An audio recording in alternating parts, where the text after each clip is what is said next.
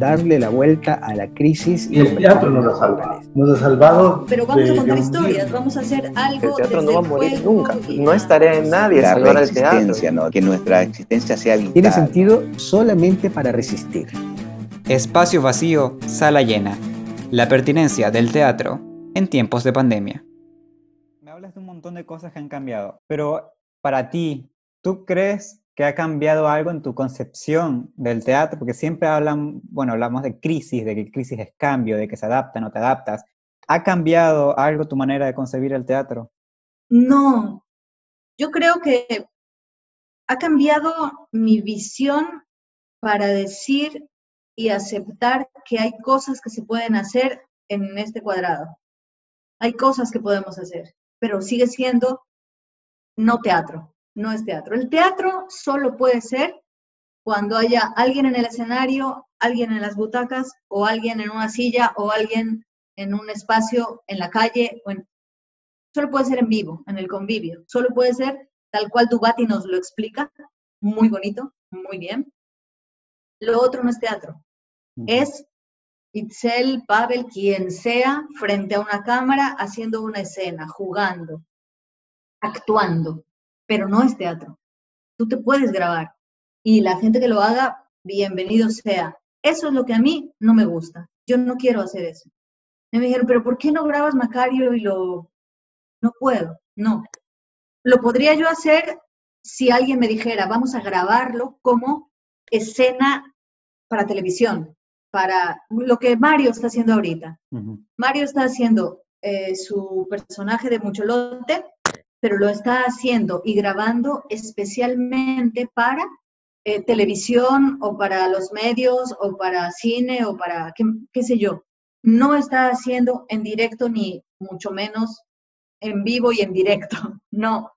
Entonces, en ese sentido sí ha cambiado para mí el hecho de decir, ok, hay cosas que sí puedo y me gustaría hacer en este, en este espacio, pero sigue sin ser teatro yo ansío y espero que se vuelva a, a poder hacer teatro, porque finalmente yo creo que cuidarnos nos vamos a tener que cuidar toda la vida, que esta pandemia, este virus, no se va a ir, no se va a morir, no va a desaparecer como apareció, eso es mentira, va a estar allí, que lo que tenemos que hacer es como ser más conscientes de ciertos hábitos que pueden ser los causantes de esto y nosotros como seres humanos ser conscientes de normas básicas de higiene y ya está, pero nos va a acompañar toda la vida.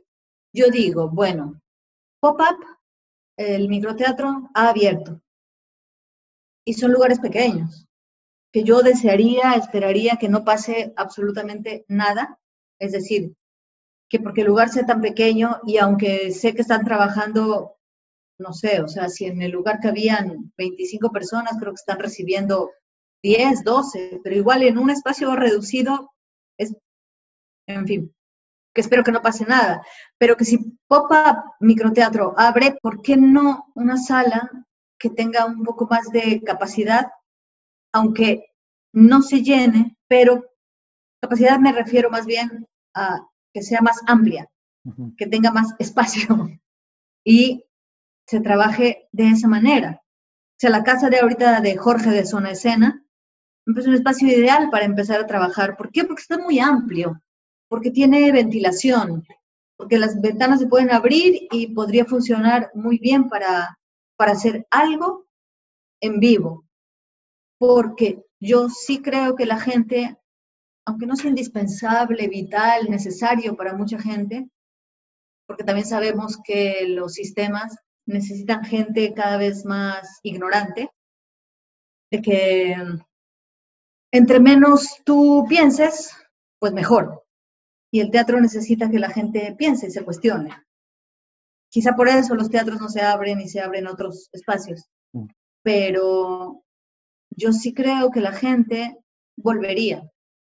No, no serían las grandes masas, pero nunca han sido las grandes masas para, para el teatro pero la gente volvería porque yo creo que sí lo echa de menos, el salir y el convivio. Quizá no lo saben, pero lo echan de menos. Yo en esa idea eh, quiero decirte una última pregunta y va a eso, justamente, yo creo que llegó un momento en que todos los que de alguna manera nos dedicamos al teatro nos miramos las caras cuando dijeron distanciamiento social y nadie sabía qué hacer. Y sobre todo a mi generación, creo que llegó un momento en que nosotros a punto de graduarnos nos preguntamos si realmente tenía sentido graduarse como creadores teatrales ahora, en este momento. Y por ahí va la pregunta, ¿no? Que ya de alguna manera la respondiste. Para ti, ahora, desde el distanciamiento social, en la cuarentena, ¿sigue siendo pertinente el teatro? ¿Seguir haciendo teatro? Así sea, claro, digo teatro muy entre comillas, como ya, hemos hablado, ¿no? Pero este dispositivo, eh, seguir expresándose eh, por Zoom, por WhatsApp. O sea, yo creo que para, para uno, para mí, o sea, es necesario porque hay cosas que yo quisiera contar. A mí me gusta contar buenas historias, historias que, que sí, aspiro a que la gente no entienda y se cuestione algo, finalmente, que se cuestione algo. Que si se hace desde la risa, también es válido. Yo no es que estoy en contra de, para nada, nunca, de la comedia, ni de que la gente vaya y se ríe y se divierta, pero tiene que llevarse algo para pensar. ¿Por qué me río de esto? ahí el meollo sería cómo hacer algo interesante que ayude a pensar a la gente, pero que también la divierte, para que podamos seguir produciendo y consumiendo eh, historias. Ya no vamos a decir teatro, porque empiezo a pelearme yo conmigo misma. No, sí, no, no es teatro, sí es teatro, no. No es, pero vamos a contar historias, vamos a hacer algo desde el juego y la actuación y vamos a contar historias vamos a darle a la gente algo que, porque, a ver, yo veo muchas personas que consumen ciertas cosas que se están produciendo desde productoras de televisión por este medio ahora. ¿Por qué? Sí, sí hay consumo de esto, ¿por qué nosotros no podemos inventar eh, la manera de que, aparte de que sea gracioso, deje algo para pensar y que sea de fácil consumo. Que a veces la gente dice, hoy no, porque esta gente que solo hace cosas, no, porque no están acostumbrados. Es como acostumbrar a la gente, como irle dando algo hasta que le guste. Hay que irles de a poquito, una cucharadita y ahí irles enseñando. Eso es lo que toca, creo. Y que no nos podemos quedar así para siempre, de verdad que no. No es la primera pandemia en el mundo, que ahora nos enteramos mucho más de cuántos muertos ha habido y cuántos muertos no habrá y en los hospitales, pero la de creo que fue en 1918 también fue devastadora. Yo a veces digo, Dios mío, la Tierra se está sacudiendo tanto ser humano que ya no puede con ellos. En fin. No siempre se da para pensar muchas, melancólico y se va. Así. O para pensar en todas las teorías conspirativas que me dejó mi herencia de X-Files y todas estas cosas que yo consumí.